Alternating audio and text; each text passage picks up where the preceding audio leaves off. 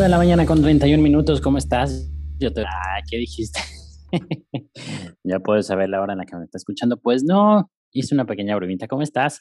Gracias por darle play, gracias por estar conmigo, gracias por compartir un ratito más de tu vida con este loco que lo único que busca es, pues ya sabes, contarte una historia nueva, descubrir un nuevo personaje y por supuesto aprender algo nuevo. Y es que hoy vamos a platicar de cómo encontrar tu propia esencia. ¿No te ha pasado que te dejas influenciar o te dejas mezclar por diferentes corrientes? Y no solo corrientes, tanto que vemos en redes sociales, tanto que vemos en la televisión, tanto que vemos en las... que eso es lo que va definiendo tu propia personalidad. O a ti, ¿qué es lo que te, lo que, eh, pues te define? ¿Qué es lo que te ha definido y lo que te ha ayudado a construir y crear tu propia esencia, ¿no? Porque muchas veces pues mucha gente no encuentra su propia esencia y se la viven copiando y copiando y copiando hasta que, bueno, todo sale un desastre. Pero bueno, no vamos a hablar de cosas negativas hoy, hoy ni nunca, porque ya saben que no es mi especialidad, yo no voy a hablar de cosas negativas.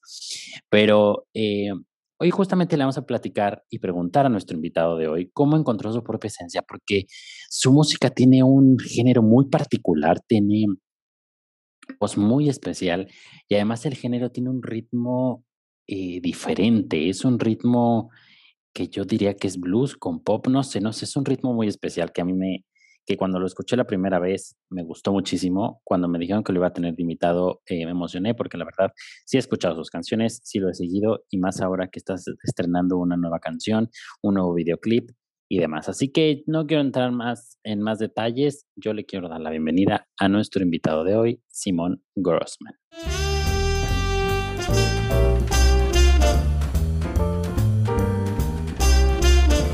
Bienvenido.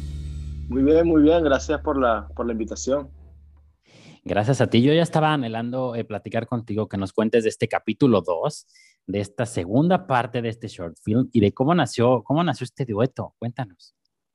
Bueno, cuando, cuando empezó, cuando, cuando yo le envié la maqueta al productor, a Manu Lara, eh, que hizo este tema, yo de repente fue por flojera que no le escribí un segundo verso, pero cuando la, cuando la escuché ya como que producía y faltaba no más meterle la voz, yo, yo, igual sentí que como que la canción sí necesitaba como que otro, otra perspectiva, ¿no? Y otro toque de, de otro artista.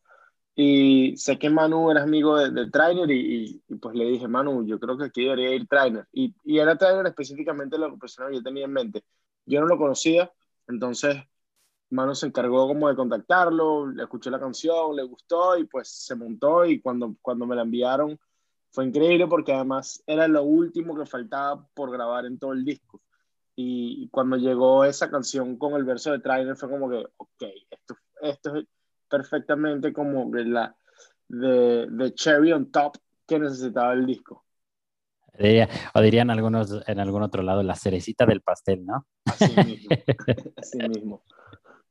Oye, ¿y el, ¿y el video dónde lo grabaron? ¿Cuánto tiempo se tardaron en grabarlo? Porque además tiene unas, tiene unas vistas espectaculares. Sí, nosotros, cuando salió, Vaya Margarita habla como un poco de, de este lugar mágico y este lugar donde uno va y, y, y, vive como estas experiencias y es verano todo el año. Y con el disco, el disco la gente lo escucha y como que se, la idea fue que se transporten allá. Y cada canción viene con un visualizer que, que, tiene como un dibujo de alguna parte de lo que yo me imagino que era Bella Margarita. Cuando fuimos a hacer estos videos, yo dije como que bueno, ya tenemos el audio, ya tenemos los dibujos, cómo se ve Bella Margarita en vida real. Y estuvimos buscando lugares y fuimos a Acapulco, nos fuimos a Acapulco a grabar el video porque encontramos la, como que la mezcla entre montañas y mar y, y, y unas casas y, y las y los, los caminos son así montañosos y, y, no queríamos como mostrar tipo los lugares clásicos de Acapulco, sino más bien como que la gente no supiera dónde, dónde estemos y para que se sientan más como en un lugar que no existe que un lugar que, que, que ya reconocen. Claro. Y estuvimos dos, un fin de semana en Acapulco, en una casa espectacular, la verdad que no se sintió como si estuviésemos trabajando, fue como que estábamos echados en la piscina, como que, ah, bueno, mira, nos toca hacer esta escena, ah, bueno, ok, dale, y la hacíamos y así seguíamos. Qué maravilla, porque además es uno de los paraísos que todo el mundo conoce, pero a la vez, como, como tú dices, no hay, hay zonas en las que parece desconocido. Claro, y, hay una parte en el video que es que yo estoy como en unas piedras buscando que, que es el, el capítulo 1 y al final del capítulo 2, que como me despierto. Es un lugar, un club privado que conseguimos que un amigo que conoce al guardia de seguridad que trabaja ahí, que nos dejara entrar una hora a grabar, fue como que muchísimos lugares que estoy seguro que no han salido en ningún video en ningún momento. Claro. Oye, ¿cuál fue, ¿cuál fue el mayor reto? Porque ahorita que me decías que tuviste que, tuvieron que platicar justo con un guardia de seguridad para que les diera chance de grabar. ¿Cuál fue el mayor reto que tuvieron además de ese al momento de grabar el video? Yo creo que uno no se da cuenta de que en esos lugares el sol es, eh, como que es muy fuerte por una parte muy larga del día.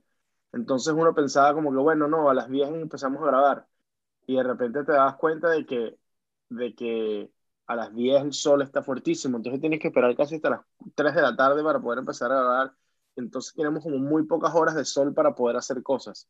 Y lo que me gustó del video es que la verdad que todos eh, como fluyó muchísimo y, y, y, lo más difícil fue, bueno, nos montamos en un carro, nos fuimos 6 horas a Acapulco.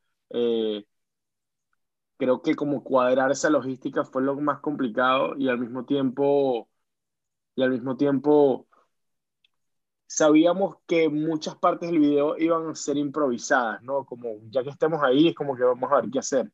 Y creo que eso fue como el challenge para mí, más, más como, como querer tener todo cuadrado de antes, de repente se me estresó un poco, pero a la hora que llegamos, todo salió perfecto y todo fluyó perfecto.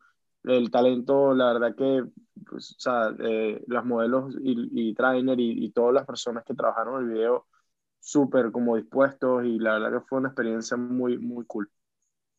Oye, ¿y el resultado final fue como lo esperabas o te sorprendió para bien me, o...? Me súper sorprendió. O sea, a mí nunca me, gust, a mí nunca me, me ha gustado verme en cámara así como en, en, en videos, nunca ha sido como que no, no, me ha gustado, no sé por qué. Pero en este fue como que este director me hizo ver como un tipo bastante cool, creo. Entonces sí me gustó el, sí me gustó el resultado. Sí, o sea, y que cuando ves el video te dan ganas de estar, te lo digo yo que lo he visto varias veces, te dan ganas de estar ahí con ustedes, es la verdad. Sí, se, sí, se sí, como sí, el... los quiero de amigos. Ese fue como la vibra que estábamos buscando, este, como esta gente que se vea cool, ¿no? Claro. Oye, y tú has, tú siempre con tus canciones y con tus eh, sencillos pasados y tus álbumes pasados tienes un estilo muy diferente y muy peculiar. Eh, ¿Te costó trabajo encontrar a ti tu, tu propia esencia? Yo creo que hay un, yo una vez una entrevista de John Mayer que él dice que como su, su fracaso al tratar de sonar como sus su héroes o sus ídolos eh, es como lo que le ha permitido sonar como él mismo. Y, y yo creo que yo a la hora de, de, cuando empecé a escribir canciones trataba como de emular como ciertos estilos y, y no me salía y poco a poco como que vas descubriendo una manera y te vas sintiendo cómodo en algo y no cómodo de, de, de conformismo, sino cómodo de, de, como que, ah, yo creo que esto está, esto está chido y está cool y, y, soy bueno y me sale bien y a la gente le gusta, vamos a seguir haciéndolo. Y, y no diría que me costó, pero sí tomó tiempo en, en, en darme cuenta de que ese era el camino que tenía que tomar. Claro. Y además de, de este artista, ¿qué otro, qué, qué, otro ha sido tu inspiración? Bueno, Jack Johnson, Juan Luis Guerra, Rawayana, eh, Natalia Forcae, Alejandro Sanz, eh, muchísimos artistas que, que, que, hoy en día pues, pues siguen formando parte de, de lo que me inspira y, y algo que, que, me, que he aprendido ya, ya que ya yo tengo un cierto tiempo haciendo esto y ya como que ya dejé de ser un artista nuevo, sigo, de repente uno, sabe, uno nunca sabe, pues, porque hay artistas que los nominan a los Grammys a los 10 años de carrera y lo, como nuevo artista nuevo, pero, pero bueno, ya, ya como que yo sí veo talento saliendo nuevo y, y me he dado cuenta que hay que encontrar como inspiración en todos lados, ¿no? Y, y, y hace poco descubrí un artista que fue como que, wow, o sea, qué cool esto, me, como me encantaría sonar así también y tener como ese estilo. Y, y yo creo que es eso, o sea, no, no solo hay que ver para arriba, sino que ver para los lados y ver, y ver a lo nuevo que está saliendo para encontrar inspiración. Oye, y justamente ya que estamos hablando de inspiración, ¿tienes algún lugar favorito donde te agarres tu guitarrita, te vayas y empieces a componer alguna canción? casi todo sale de mi cuarto, casi siempre. Pero sí me gusta como, yo siento que la inspiración uno la va, la recolecta, la trae y de ahí es cuando salen las canciones, ¿no? Pero sí, sí me gusta como pasar mucho tiempo en la naturaleza y me gusta agarrar un paddleboard y, y como remar y, y, regresar y como cuando eh, la isla de Margarita en Venezuela siempre ha sido como una inspiración y por eso de ahí viene un poco mi disco Bahía Margarita.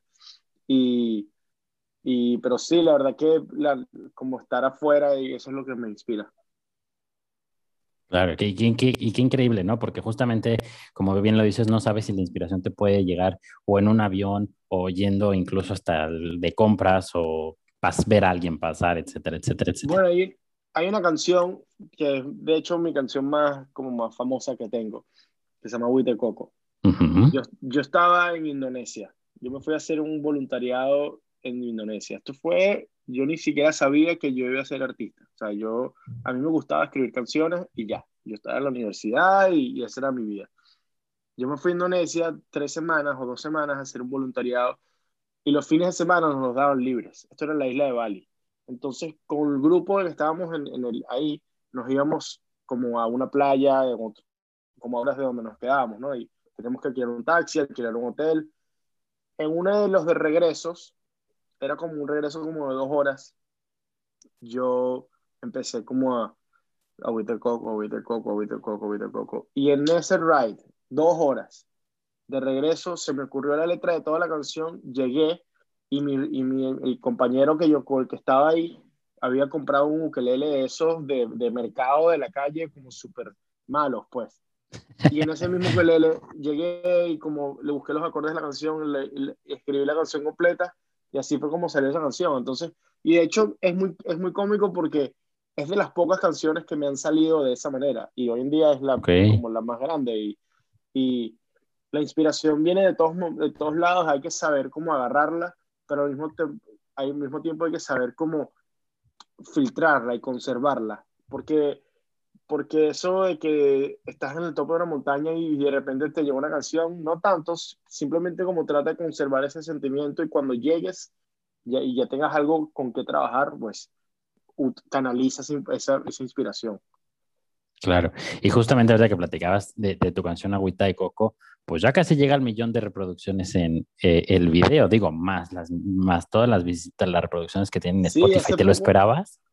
No, la verdad es que no y, ha sido como una sorpresa súper grande y ha sido una bendición también, porque gracias a esa canción muchísima gente ha descubierto mi música y, y, y de repente uno como, como artista a veces se siente como como canzón, ¿no? Como que, ah, sí, pero Cobite Coco, Cobite Coco, pero al mismo tiempo como que, claro, esa es la canción que ha hecho que muchísima gente compre una entrada para un concierto o descubra, o descubra mi otra música nueva o, o simplemente, no sé, Hace poco sé que una, una influencer, eh, eh, María Pombo, española creo, y que la usó para su video de matrimonio y es como que qué bonito que esta canción haya llegado a, a esos lugares, ¿no? Y de hecho hace como un mes estuvimos en una boda, nos, nos contrataron a una boda para tocar a Vito Coco como el primer baile y es como que, wow, wow, qué bonito que una canción, algo que salió de un viaje de voluntariado en Indonesia, haya llegado hasta aquí, ¿no? Y, que, y que alguien que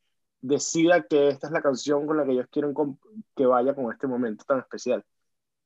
Claro, y más allá de los premios, yo creo que este tipo de reconocimientos que te hace la gente son los que más te llegan al corazón, ¿no? Y por los que dices, vale la pena seguir y vale la pena seguir luchando.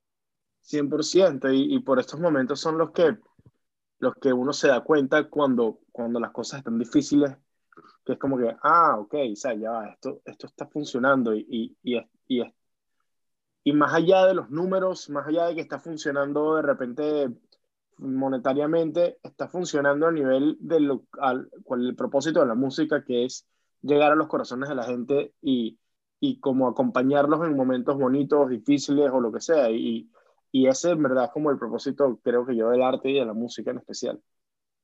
Claro. Oye, ¿y hasta dónde, hasta dónde te gustaría llegar a ti con, con tu música?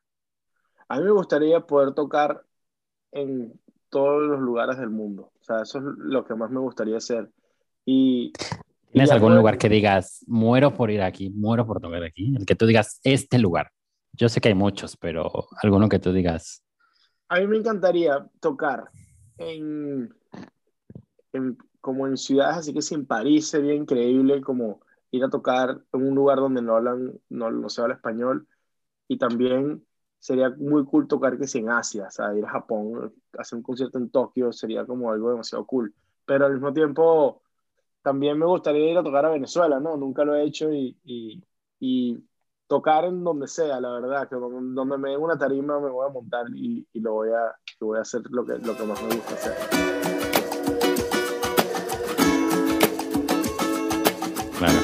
Oye, y para los que aún no te conocen, pues cuéntanos un poquito de ti, porque tú dejaste un trabajo que tenías para dedicarte a la música. Sí, bueno, yo, yo me gradué en comunicación social, eh, estuve trabajando un tiempo y, y ah, yo grabé el disco de, donde está Coco, que se llama Ciclo, dos años antes de graduarme y salió un año antes de graduarme en la universidad. A la hora en la que salió, a la hora que yo me gradué, ya Coco tenía un cierto éxito, ¿no? Y, y, empecé como un trabajo y al mismo tiempo dije como que, bueno, vamos a darle esta carrera a la música un año más para ver qué pasa. Y poco a poco, en ese año pasaron cosas muy buenas, luego dije, bueno, vamos a darle otro año más.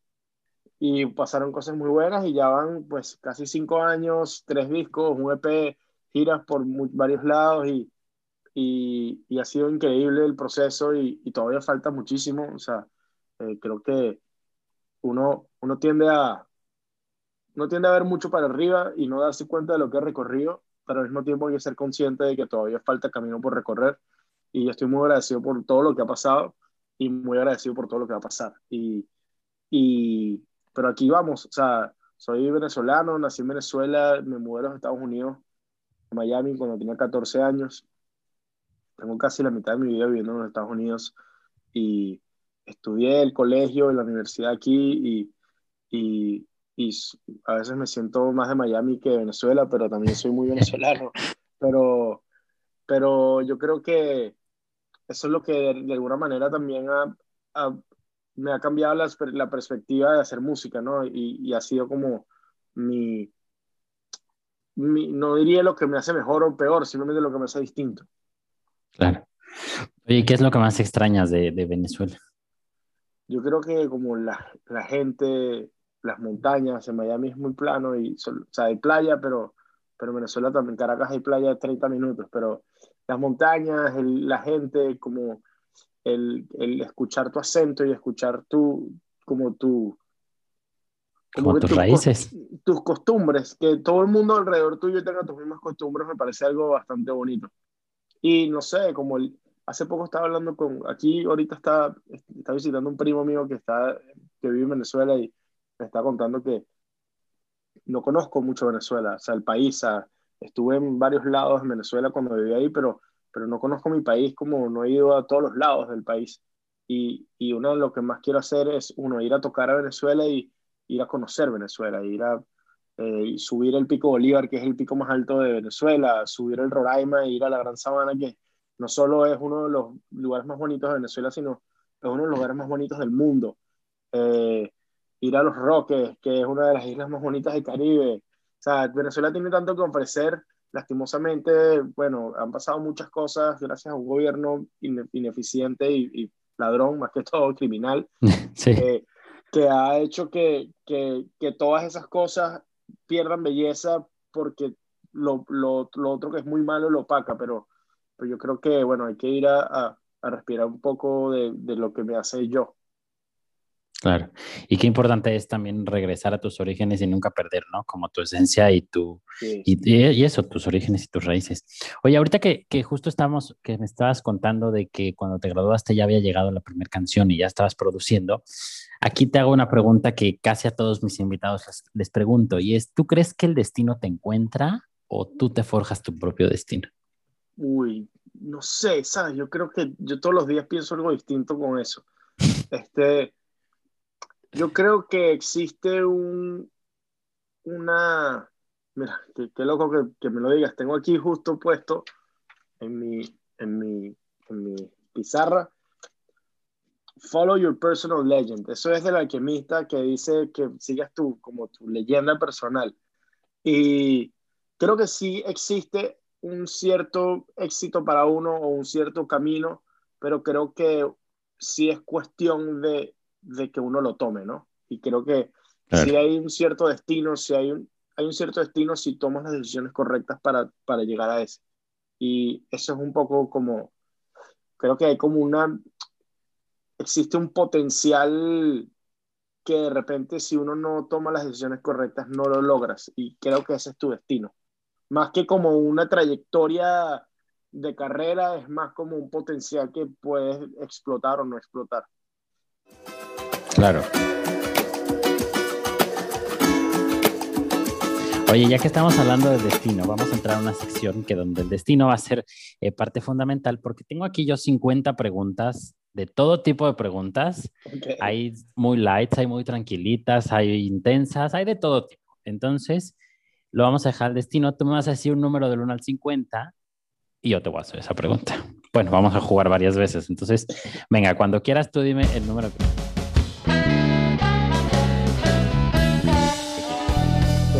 empezamos por mi edad, 26. 26. ¿Qué harías si mañana se acaba el mundo? Eh, o sea, ¿qué, ¿qué, harías si me entero ahorita que mañana se acaba el mundo? Si te dicen mañana a esta hora se acaba el mundo, ¿qué haces? Me, voy de fiesta hasta que se acabe el mundo, pues. Te la de... que te agarre de fiesta. Lo de que si se, si se acaba el mundo, que me agarre de fiesta, así mismo. Perfecto. Siguiente número. El 12. 12. ¿Hay algo de lo que te arrepientas? Yo creo que momentos de, de, estrés en los que de repente como que fuiste, fuiste desconsiderado, momentos en los que de repente como que por otras por cosas externas a, a otra persona, trataste a otra persona mal y yo creo que esas son las cosas de las que más me arrepiento. Ok. Siguiente número. 21. 21. ¿Amor o dinero? ¿Qué es más importante para ti? o las dos, puede ser. Una mezcla de las dos. Las dos son importantes y, y, y creo que no son una no quita la otra, ¿no? Ok. Siguiente número. 34. 34. ¿Tu película favorita de Disney? Ok. Si es que te gustan. No, me encantan. Hay, dos, hay, dos, hay dos respuestas. Vale. Melancólicamente y como por un tema de nostalgia, creo que mi película favorita de Disney es Toy Story 1 o la 2. Pero si tengo que ser objetivo, mi película favorita de Disney es Ratatouille. Ok. Creo que es la mejor. Creo que es mi película favorita. Y, y, y las dos son de Pixar, porque siento que las películas de Disney las mejores son las de Pixar. Pues. Ya. Oye, ¿la has visto muchas veces, la de Ratatouille? Sí. Y Toy Story, o sea, creo que de pequeño la veía todos los días y me gusta, o sea, Ratatouille me parece increíble. Además, como que por alguna razón, a cada hotel que yo llego la están dando. Entonces, como que me siento así, viendo la televisión y pum, me están dando Ratatouille. Es como que, ah, bueno, me toca. Eh, o sea, y eres también de los que ya se saben los diálogos de principio a fin. Si me la pones, te la puedo ir como que, como que repitiendo un poco y digo, ah, está esta parte ya sabes qué va a pasar, qué, qué escena sigue. Claro. Oye, pero prefieres. Dime, dime. Me encanta esa parte del final cuando él dice, como que nunca entendí. El crítico dice que nunca, nunca entendí lo, de, lo del chef Gusto, dice todo el mundo puede cocinar. Entonces, y después dice, pero me enteré que él no significa que todo el mundo tiene la habilidad de cocinar, sino que un buen cocinero puede venir, o sea, como un gran artista puede venir de cualquier lado. Y eso me pareció como muy bonito. Oye, hablando de la cocina, ¿tú cocinas? Normal, o sea, los, lo, lo básico para sobrevivir. Un sándwich, un huevo, algo, lo fácil. No, sí, unas arepitas, un huevito, de repente me hacer una pasta un poco más elaborada. No diría que soy básico, un poco más que básico, pero no diría que, que, que puedo sorprender a, un de, a una cita como que cocinándolo algo así súper super extravagante. Venga, tres últimos números. El 3. El 3. Fíjate, coincidencia o destino, llámalo como quieras. ¿Cuál es tu platillo favorito? la milanesa. Ok. ¿Sola o acompañada con algún...? Con, con arrocito, de repente unos tostones, como algo así, bastante, bastante carbs, mucho, mucho carbohidrato. Carbohidratos, siempre me ha gustado decir esas palabras. Los carbohidratos, no, no solo cuesta decirlo, sino luego bajarlo. Exactamente. Penúltimo número. 50. El último. Dice, ¿qué harías si mañana te ganas la lotería? Este, yo esta pregunta me la hago muchísimo. Creo que le, le, le daría una gran parte a mis padres, como que así lo primero que hago, y creo que lo que haría así, como la primera actividad que haría con ese dinero es irme, agarraría como a 10 de mis mejores amigos y me voy nos vamos de viaje por, por un mes, a hacer lo que, todos los lujos, todo. Sí, no, no qué increíble, ¿no? No limitarse de nada ni ver nada por ahora. ¿Para dónde quieren ir? Vamos para pa, Ibiza, vamos para Ibiza. ¿Para dónde vamos ahorita? Vamos para París, vamos para París. ¿Para dónde vamos ahorita? ¿Quieres ir para México? Vamos para México. Para Australia, para donde sea. qué maravilla. Pues, saliendo de aquí nos vamos a comer un cachito de los... y tu último número. El 10. El 10. ¿Has hecho un trío? No. ¿O lo harías? Sí. Muy bien. No, y sí. No lo has hecho, pero sí, sí lo harías. O sea, sí estás abierto. Sí. Depende. Muy bien, pues. pues claro, claro. No, no, no vamos a entrar en detalles porque luego los, muchachos se emocionan, las muchachas y todos se emocionan. Entonces, luego te van a estar ahí acosando en tus redes y diciéndote, oye, ¿cuándo, cuándo? Entonces, lo vamos a dejar aquí. Oye, Simón, prueba superada muy bien. Te tocaron, te tocaron facilitas, te tocaron tranquilitas. Oye, ¿qué sigue para ti además de esta, de seguir promocionando, supongo, esta canción? Bueno, este, ya pronto vamos a salir con música nueva y, y, vamos a, a empezar a, a, salir de gira. Vamos a tocar en, en, México este, este diciembre y este noviembre vamos a estar haciendo una gira por México. Eh, luego, que pronto anunciaremos. Y ya el año que viene sale más, tenemos más música nueva también y ya como varios sencillos que están como en línea para salir. Y ya en febrero salimos de gira por todos los Estados Unidos, en mayo nos vamos de gira por Europa y, y, pues muchísimas tarimas. Creo que eso es lo que ya, ya estamos desesperados todos los músicos por, por volver, ¿no? Ya, es que ya nos tuvieron encerrados mucho tiempo, tanto los músicos, ustedes están deseando de regresar a los escenarios como nosotros de volver a los conciertos, que bueno, poco a poco ahí vaya reactivándose. Sí, no, y, y, a, mí, a mí me hace falta también ir a conciertos. De hecho, hace poco le estaba diciendo a un amigo que, que como mi meta del 2022 es como ir, ir a más conciertos.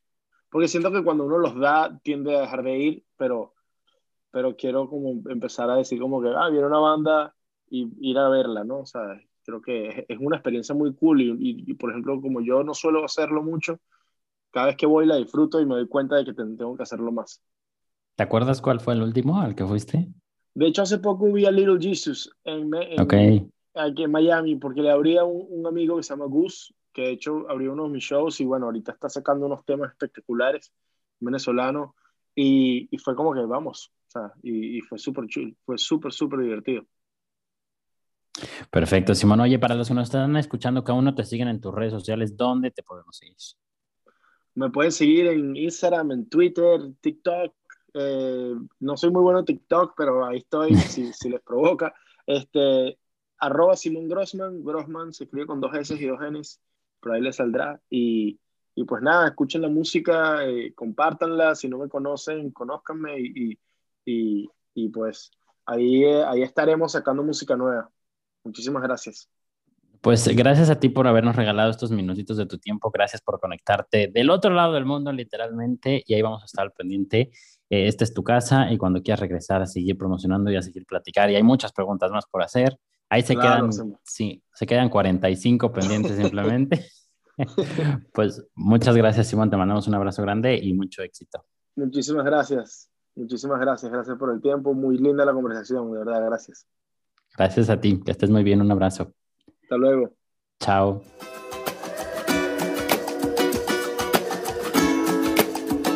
Pues ahí lo tienen, oigan, qué, qué, divertido es poder platicar y la verdad es que a mí me llena mucho eh, de emoción y mi corazón se emociona cada vez que un artista terminando, una persona terminando una plática cierra así, ¿no? Cuando me dicen qué linda entrevista, qué bonita entrevista, qué gran plática. La verdad que a mí el corazón me, me palpita y es la razón por la que sigo haciendo esto.